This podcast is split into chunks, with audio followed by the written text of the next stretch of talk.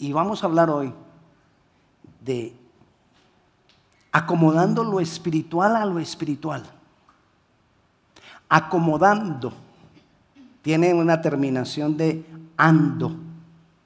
El ando en español es igual que el ing en inglés, que es un presente continuo, algo que está ocurriendo, algo que tiene que estar sucediendo presente continuamente. O sea que las personas espirituales, yo no soy espiritual y ya, ay, yo soy espiritual. No, para yo ser espiritual tengo que estar continuamente acomodando lo espiritual a lo espiritual. Vamos a leer 1 Corintios capítulo 2, desde el versículo 9 hasta el 14. Dice, dice así, antes bien, como está escrito, cosas que ojo no vio, ni oído yo, ni han subido en corazón de hombre, son las que Dios ha preparado para los que le aman. Pero Dios nos las reveló a nosotros por el Espíritu. Porque el Espíritu todo lo, escudriña, aún lo profundo de Dios. Porque ¿quién de los hombres sabe las cosas del hombre sino el Espíritu del hombre que está en él? Así tampoco nadie conoció las cosas de Dios sino el Espíritu de Dios.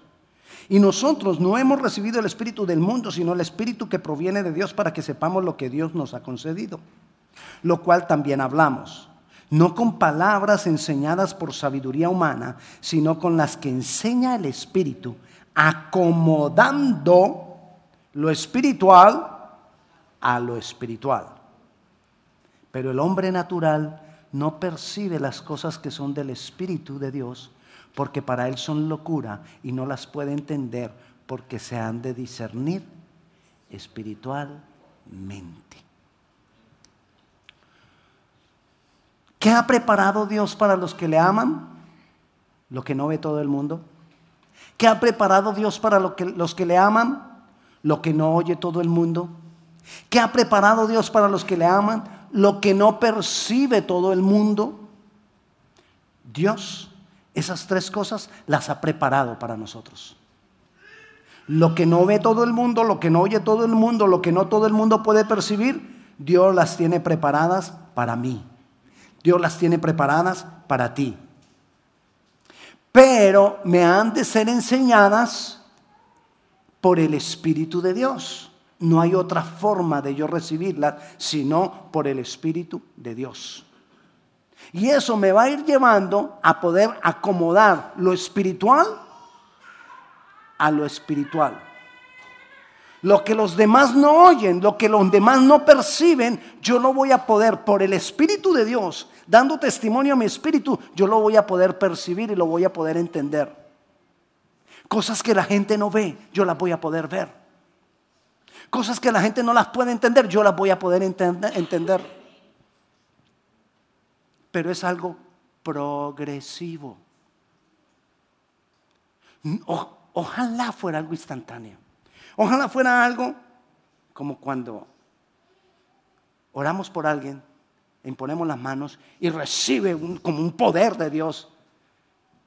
Y entonces ya creemos que por eso, entonces ya voy a recibir lo que ojo no vio, lo que, lo que oído no oyó y lo que no ha subido en corazón del hombre, entonces llega a mí. No, eso cuando ministramos a alguien, es un impulso, es el momentum. Da el impulso. Pero si el impulso no continúa, eso ahí queda. Eso ahí queda. Por lo cual necesitamos, muchas veces necesitamos de ese impulso. Pero lo que más necesitamos es permanecer, porque es algo progresivamente que yo voy a poder acomodar lo espiritual a lo espiritual, porque el Espíritu de Dios me lo revela a mi espíritu. O sea que tiene que ser continuo, pero tengo que mantener en comunión con el Espíritu Santo. Entonces, si, si vengo yo a la iglesia, oran por mí, o estoy en medio de la alabanza y en medio de la alabanza recibo ese, ese momentum, ese, ese impacto, ese, ese, ese impulso. Pero de ahí no pasa nada en mi vida. Yo no avanzo. Y estoy en la iglesia, pero no estoy siendo espiritual porque no puedo acomodar lo espiritual a lo espiritual porque no tengo una relación con el Espíritu Santo. Y es el Espíritu Santo el que me, el que me va a dar a conocer las cosas. Entonces, Puedo yo, por ejemplo, empiezas tú a leer la palabra y uno te puede preguntar, ¿cómo te está yendo para entender la palabra y poder ir acomodando lo espiritual a lo espiritual? ¿Lo estás percibiendo cuando lees la palabra? Y si la persona dice, si, la persona, la respuesta es sí, pastor. Lo que yo voy a hacer en ese momento es, meteré mi cuello entre las dos, entre la clavícula y arrugaré mis labios, es decir, haré. ¿Qué quiere decir? No te creo. Porque es algo progresivo. No es algo que se recibe de inmediato. No es algo que se recibe por una experiencia. No es algo que se recibe en un momento. Es algo progresivo, entendámoslo. Necesito permanecer. No es algo inmediato. Versículo 13 dice, lo cual también hablamos, no con palabras enseñadas por sabiduría humana, sino con las que enseña el Espíritu, acomodando, poco a poco, acomodando.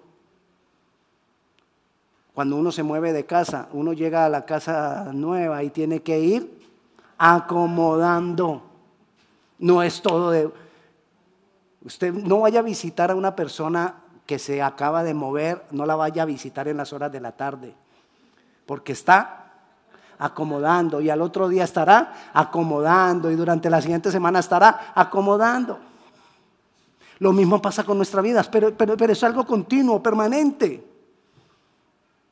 ¿Quiénes quieren caminar en lo sobrenatural? ¿Quiénes quieren caminar en milagros?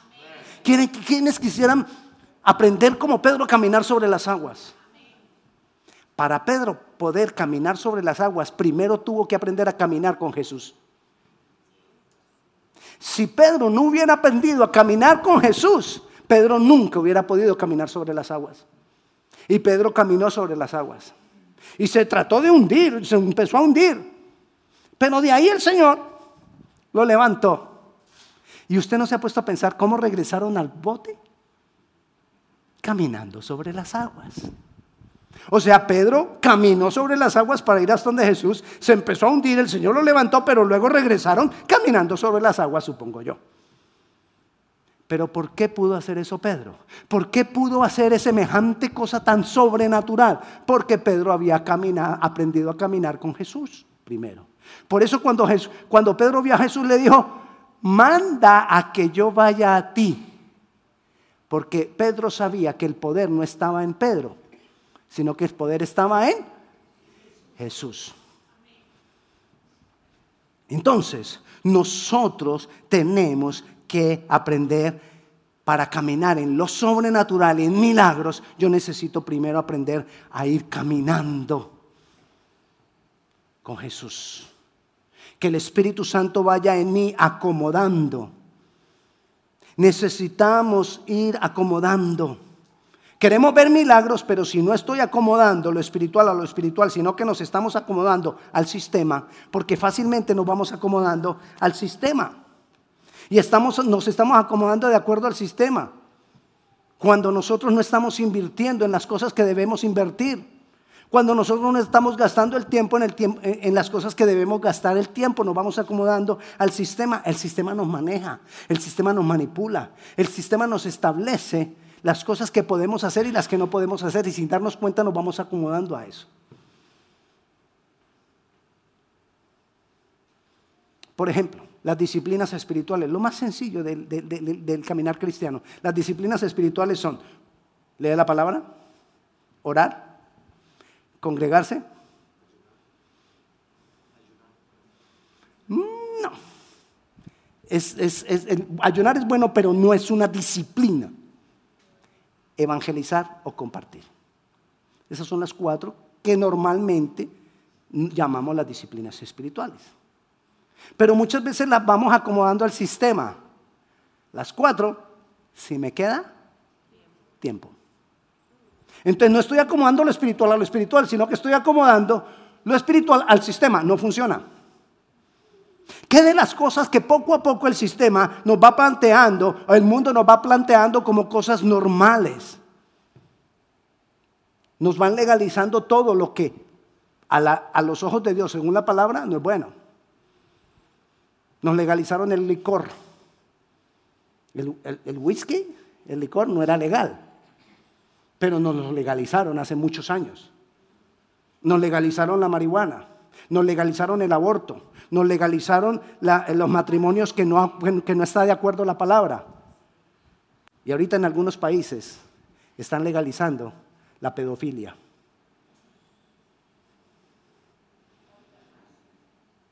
¿Sabe qué es la pedofilia?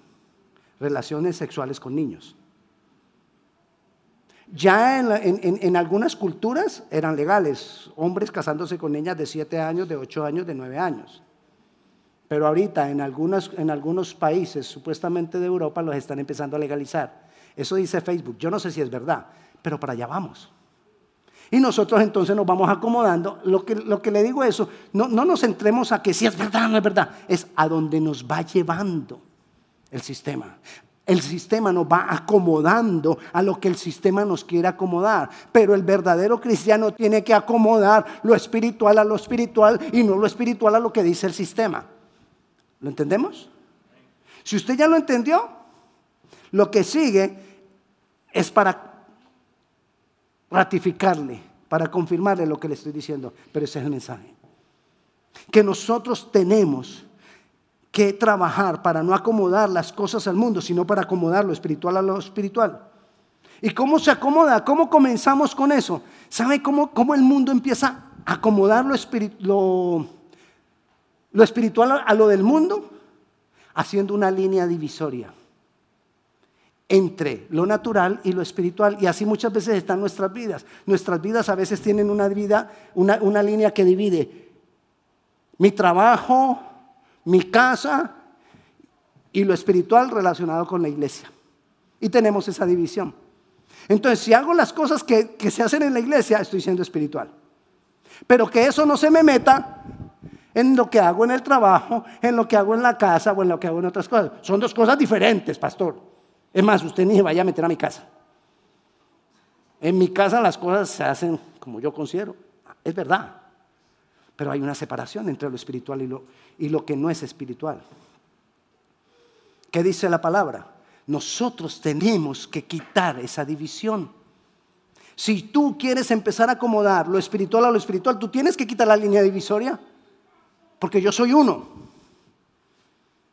Yo voy a ser espiritual en la iglesia, yo voy a ser espiritual en mi casa, yo voy a ser espiritual en el trabajo, yo voy a ser espiritual en la esquina, yo voy a ser espiritual en la, en la escuela, yo voy a ser espiritual en la discoteca, a, donde vaya yo voy a ser espiritual.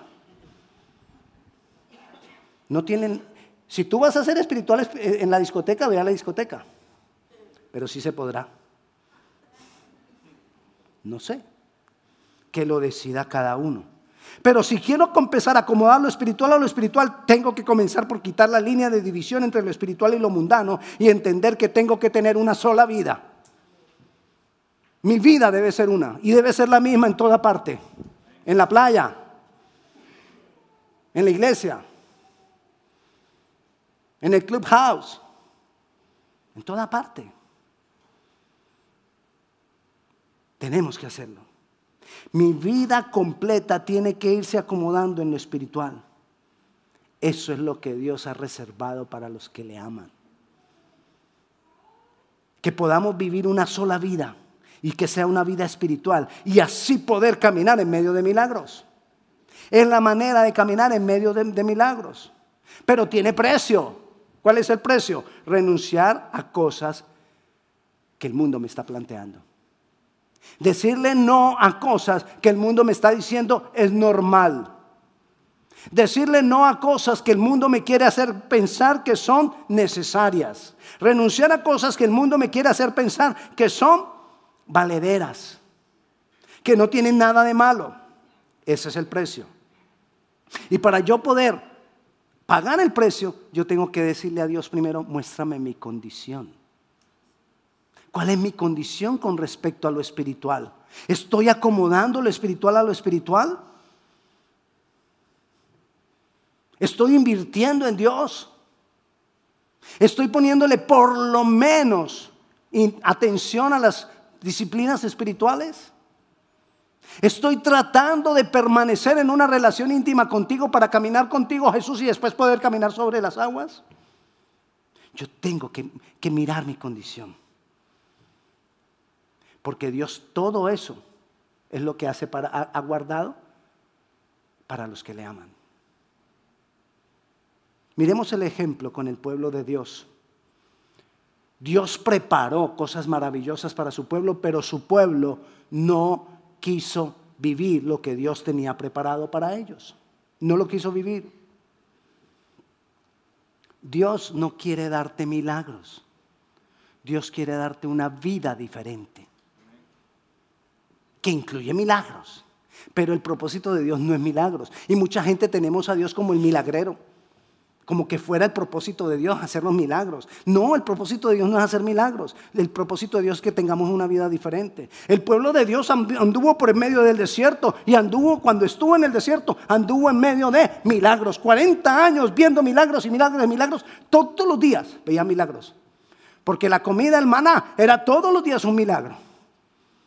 Porque que la vestimenta de sus hijos no se acabara era todos los días un milagro que los zapatos caminando por el desierto no se les acabaran, era todos los días un milagro. Que hubiera una nube cubriéndoles del sol de, en medio del desierto para que no murieran de sed. Todos los días era un milagro. Que hubiera una nube, una columna de fuego guardándolos del frío en la noche y de la oscuridad. Era un milagro. Todos los, todas las noches había un milagro. Pero no tenían una vida diferente. No tenían lo que Dios había guardado para los que le aman, lo que Dios había preparado para los que le aman. Este pueblo vivió en medio de milagros, pero no vivió una vida diferente. Vayamos a Números, capítulo 14, el libro de Números, capítulo 14, dice el versículo 20.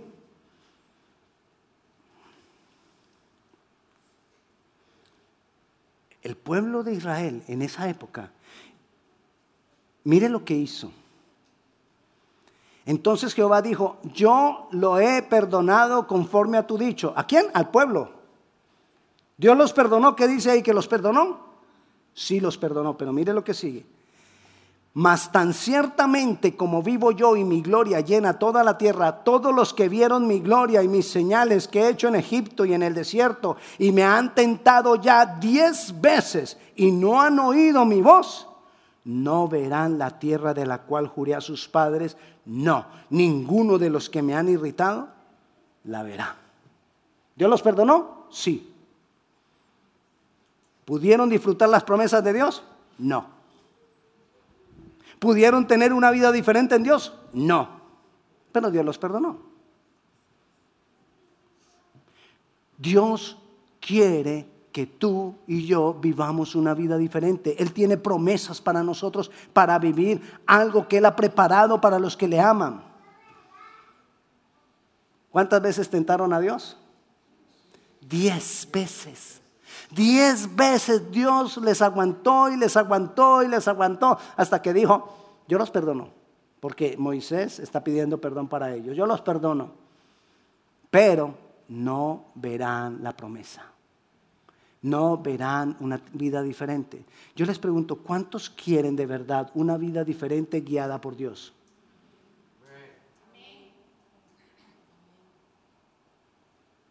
Necesitamos entonces ver lo que los demás no ven, oír lo que los demás no oyen y percibir lo que los demás no han percibido. Hay que ver diferente. Miremos aquí mismo, en este mismo caso, en esta misma situación, donde Dios les dice eso, les dice, ya no van a ver la promesa. Miremos lo que pasó, lo que, la situación que estaban viviendo ellos. Dios le dice a Moisés, van a pasar a la tierra prometida. Llegaron al borde de la tierra prometida, ahí llegaron. Y Dios le dice a Moisés, Moisés, escógeme dos espías, doce, y envíalos a reconocer la tierra para que miren la tierra. Y los dos espías fueron a mirar la tierra. Espiaron, observaron y volvieron con el reporte. Los doce espías vieron exactamente lo mismo.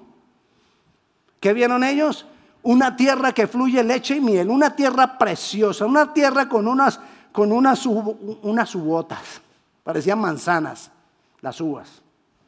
Dice que un racimo de uvas lo llevaron entre dos hombres colgado de un palo. el hombre se imagina el racimito de uvas. Así era todo. Así era todo el producto de esa tierra. Así era todo lo que se daba en esa tierra. Pero así también eran los hombres de esa tierra. Unos muchachotes así, grandototototes. Haga de cuenta pues que uno le tocara pelear con un ejército de, de la NBA. Todos así, gigantones, más grandes que los de la NBA. Así eran esos hombres. Todos vieron el fruto, todos vieron los hombres. Pero miremos lo que dijeron diez de los espías. Capítulo 13, capítulo anterior, versículo 27, dice así. Y les contaron diciendo, nosotros llegamos a la tierra a la cual nos enviaste, la que ciertamente fluye leche y miel, y este es el fruto de ella. Y mostraron pues el racimote de uvas. 28.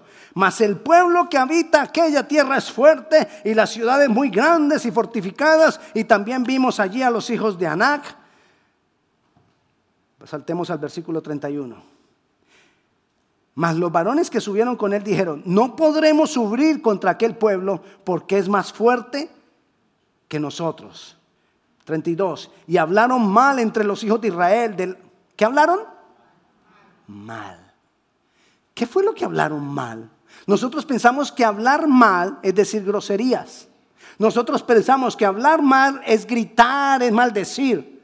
Ellos aquí no estaban gritando, no estaban diciendo groserías. ¿Qué fue lo que hicieron hablar mal?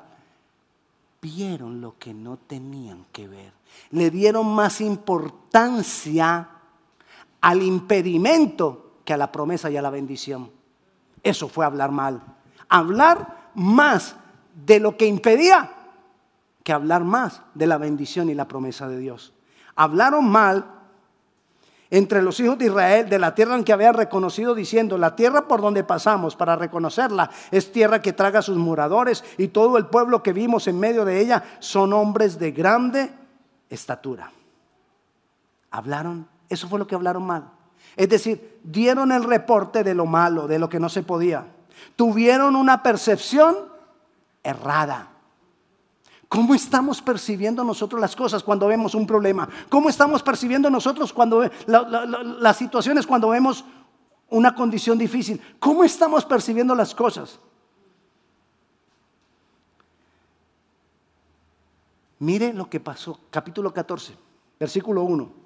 Entonces toda la congregación gritó y dio voces y el pueblo lloró aquella noche. ¿Usted se imagina todo un pueblo llorando toda la noche?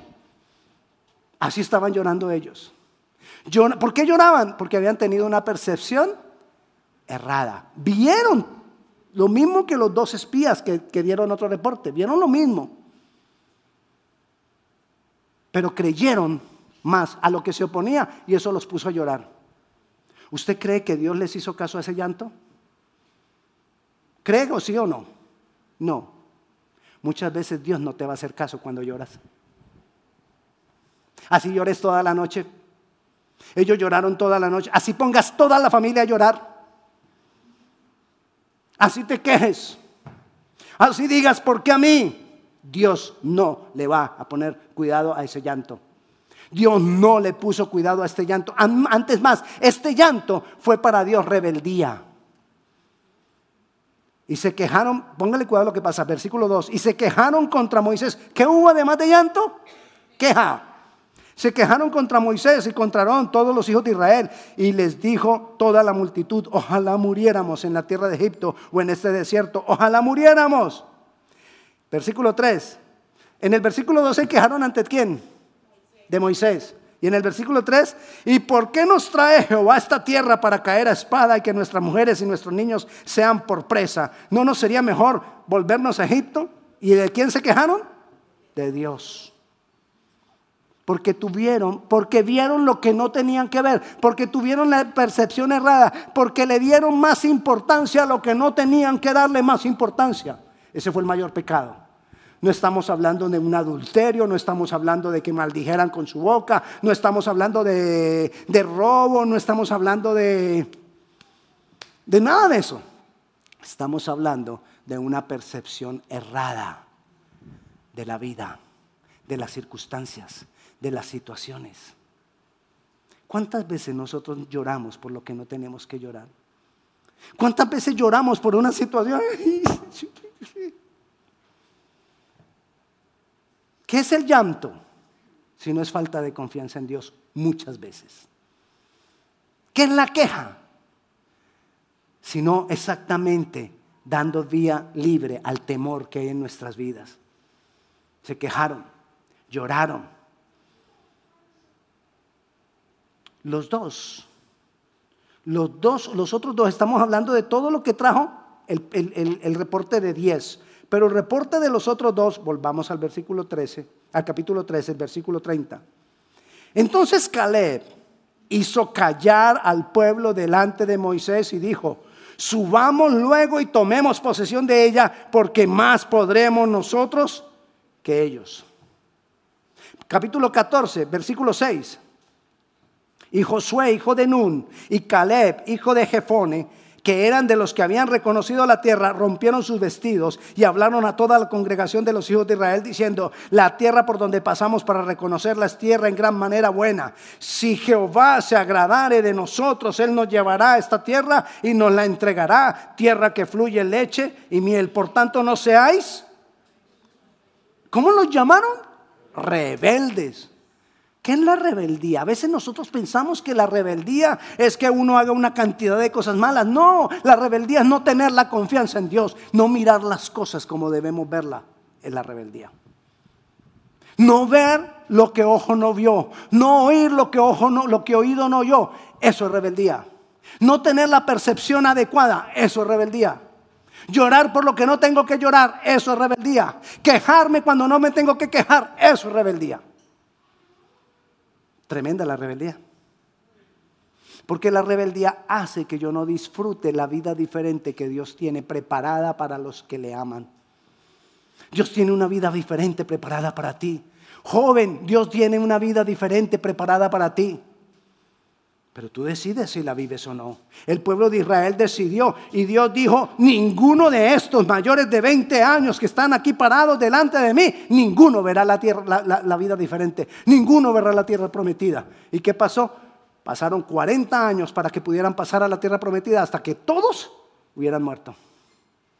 Solamente Josué y Caleb. ¿Por qué? Porque ellos vieron lo que ojo no vio y oyeron lo que oído no oyó. Y percibieron lo que no había subido al corazón de los demás. Esa es la diferencia. Si queremos caminar en lo sobrenatural, necesitamos evaluar qué veo, qué oigo, ¿Qué es lo que estoy percibiendo? ¿Estoy teniendo una percepción adecuada de la vida? ¿Estoy teniendo una percepción adecuada de las cosas? ¿Veo u oigo acomodando lo espiritual a lo espiritual? ¿O mi reacción es falta de fe? ¿O mi reacción es temor y llanto? ¿Qué es lo que está diciendo mi boca? ¿Hay queja? ¿Hablo mal? Lloro, lloretas. ¿Qué es lo que está pasando con mi vida? ¿O le estoy dando valor a lo que dice la palabra? A las promesas que hay en la palabra. ¿Te has puesto a preguntarte qué dice Jesús respecto a lo que tú ves?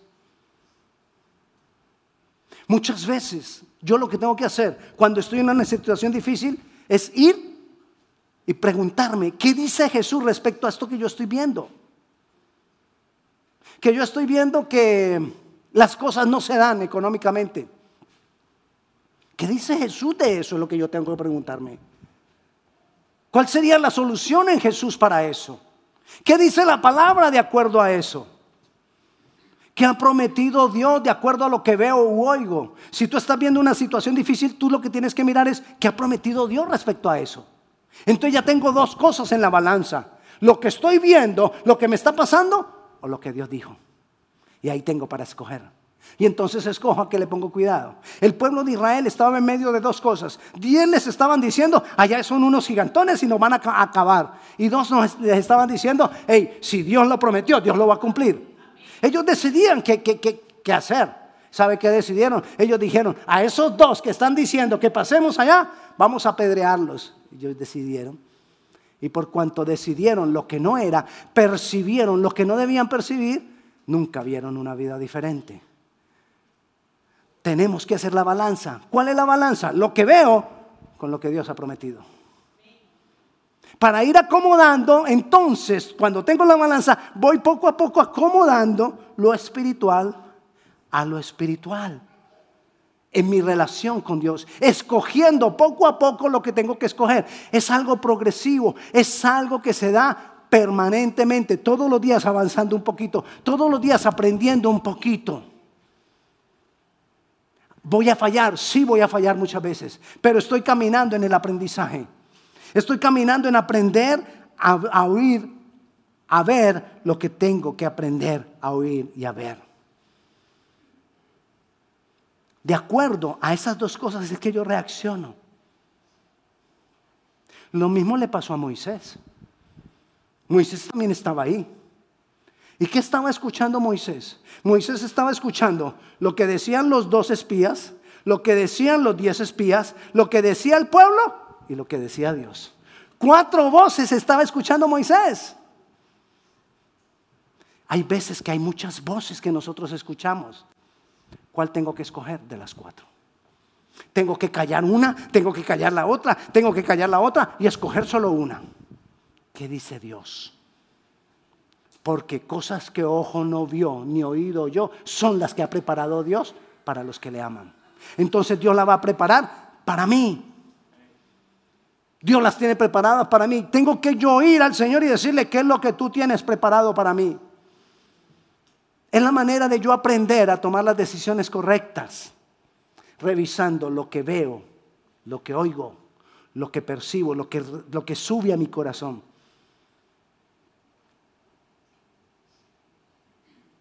pero tengo que tomar decisiones. Todos los días tenemos que tomar decisiones. La pregunta es, ¿estoy tomando las decisiones correctas? ¿Estoy viendo y poniéndole atención a lo que tengo que ver? ¿O estoy más bien poniéndole y gastando tiempo a lo que no tengo que ver? No te estoy, no, te estoy acusando de si ves un, un, partido de algo, si ves novelas o si ves películas. No, te estoy hablando de algo más profundo, de algo más importante. Es, ¿qué ves tú cuando ves un problema? ¿Qué ves tú ante una situación difícil? ¿Qué ves tú ante tantas voces que te hablan en el día a día para tomar decisiones para tu vida? De eso te estoy hablando. Pero tiene que haber una preparación para poder ver lo que tengo que ver. Y la preparación es mi relación con Dios, mi intimidad con Dios. Mi, conocer las promesas de Dios. Conocemos las promesas de Dios, pero no como un amuleto. Porque hay un librito que dice oración en caso de.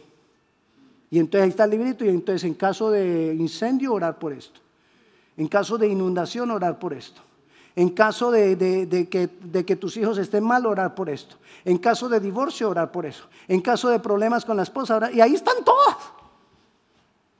Yo no estoy en contra de ese librito, quizás en algún momento sea de, ayuda. Lo que estoy en contra es cuando nosotros nos casamos con el librito. Y ya esa es la forma en que Dios me habla.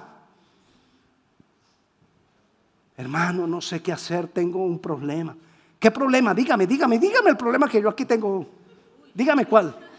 Es más, lo tengo ordenado por orden alfabético. ¿Con qué letra comienza su problema? Problema matrimonial por la M, matrimonio, matrimonio. De verdad, así lo hacemos. Mire, aquí está el versículo. Estos tres versículos, téngalos.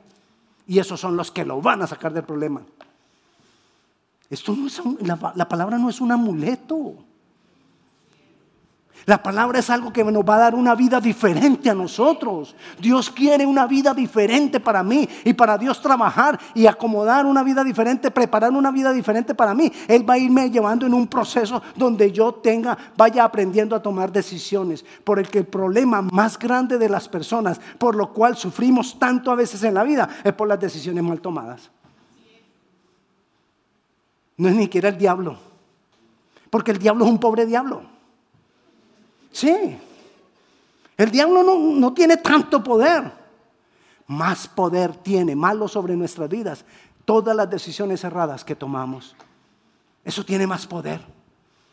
Yo no le estoy diciendo que no saquemos el diablo fuera, saquémoslo fuera, echémoslo fuera, pero eso es rapidito. Si nosotros estamos acomodando lo espiritual a lo espiritual, nosotros vamos y cuando vamos llegando ya el diablo se va yendo. Claro, ya el diablo va diciendo, ay, llegó otra vez este, vámonos de acá. Y, y se va. Pero si tú no estás acomodando lo espiritual a lo espiritual, el diablo sabe. Ay, ahí viene este, vamos a montársela. Y te la monta. Y te cae encima. Y te persigue. Y algunos hasta lo golpea. De verdad. ¿A qué voy con todo esto? Nosotros necesitamos aprender, tomar las decisiones correctas, ver lo que tengo que ver, oír lo que tengo que oír. ¿A qué le estoy prestando oído? ¿A qué voz estoy atendiendo? Entonces, para resumir, ¿qué tengo que hacer yo para poder ir acomodando lo espiritual a lo espiritual? Primero, quitar la línea de separación entre lo mundano y lo espiritual. Yo tengo una sola vida y voy a ser espiritual en todo lugar donde esté. Segundo, en una relación con Dios a base de disciplinas espirituales, permaneciendo en el proceso de ir acomodando lo espiritual a lo espiritual. Es un proceso. Tercero, invertir en esa relación con Dios, aprender a caminar con Jesús para luego caminar sobre las aguas. Y cuarto, evaluar cómo yo estoy percibiendo la vida. ¿Y cómo lo evalúo? Yo percibo la vida y voy a donde otra persona espiritual y que me ayude a ver si yo estoy percibiendo bien. Es como dar cuenta de lo que percibo. Es como buscar a alguien y decirle, mira, yo, yo, yo percibo esto que está pasando en mi vida. ¿Estoy correcto? Quizás muchas veces vas a aprender cuando una persona espiritual que ya ha caminado más que tú te dice, hey, no, no estás en lo correcto.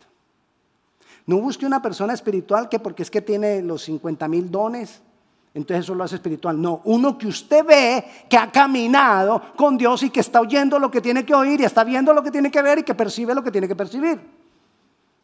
No vaya a buscar el consejo donde no es, que muchas veces ese es el otro error. Ay, pastor, pero es que habla unas lenguas. usted viera. Esas lenguas que habla esa, esa señora es, o ese señor es, usted viera, eso empieza a hablar en lenguas y yo me... Entonces por eso yo voy y le digo, revisa su vida. Amén. Porque no todo el que habla en lenguas tiene una vida ordenada. Revisa si su vida es ordenada. Revisa si ha estado tomando las decisiones correctas también. Ve a tu líder espiritual. Ve a tu pastor. Pocos de ustedes me llaman para preguntarme si están percibiendo espiritualmente bien o no. Pero ahí estoy yo, disponible para que tú lo manejes, para que tú lo hagas, para ayudarte a percibir las cosas. Nosotros no queremos manejar tu vida, nosotros no queremos decirte qué decisión vas a tomar. Es más, no acostumbro a decirle a las personas qué decisión tomar, yo no me meto en el lío. Pero sí te puedo ayudar a tratar de percibir las cosas. Para decirte, deja de llorar por eso. No llores, cree lo que dice la palabra. Es diferente. Amén. ¿Qué, qué es lo que, ¿Cuál es la intención hoy? De que entendamos que nos estamos acomodando a lo que no nos, no nos debemos acomodar. Y que verdaderamente a lo que nosotros nos tenemos que acomodar es a lo espiritual. Haz tu esfuerzo, invierte tiempo. Y tú, Dios lo ha prometido, vas a vivir una vida diferente. Porque cosa que ojo no vio, ni oído yo, ni han subido al corazón de hombre, es las que Dios ha preparado para los que le aman. Amén.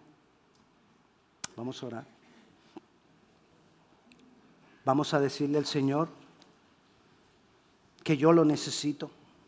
Yo necesito revisarme, Dios.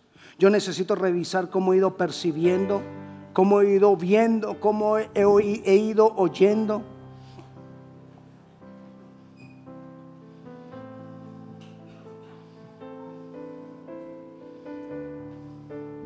Señor, aquí estamos, Dios.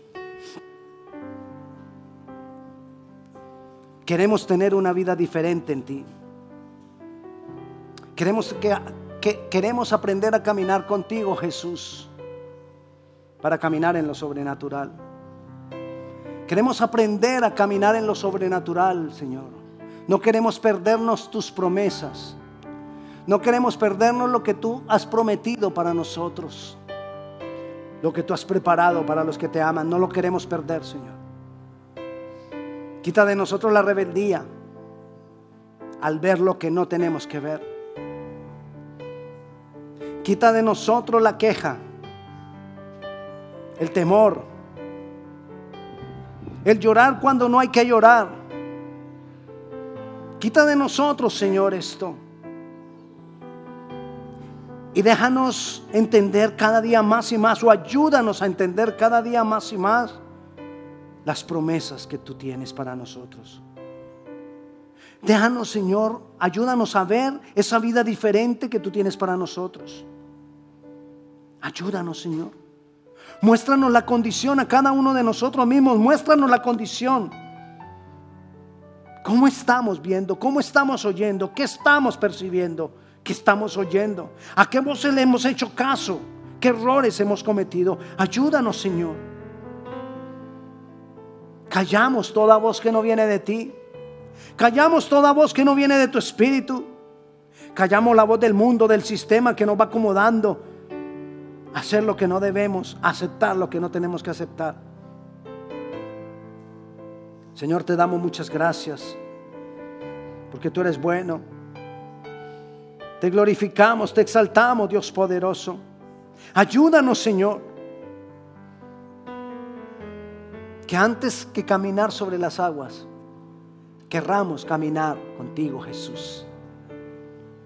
Que antes que un milagro, querramos mejor escuchar tu voz, tu consejo, para tomar la decisión correcta. Señor, aquí estamos porque te necesitamos. Señor, yo bendigo cada persona en este lugar. Yo declaro el obrar de tu Santo Espíritu sobre cada vida en este lugar. Y te doy gracias, Padre Celestial, porque tú eres bueno. En el nombre de Jesús. Amén y amén. Y la paz de Dios que sobrepasa todo entendimiento sea con cada uno de ustedes. Señor le bendiga.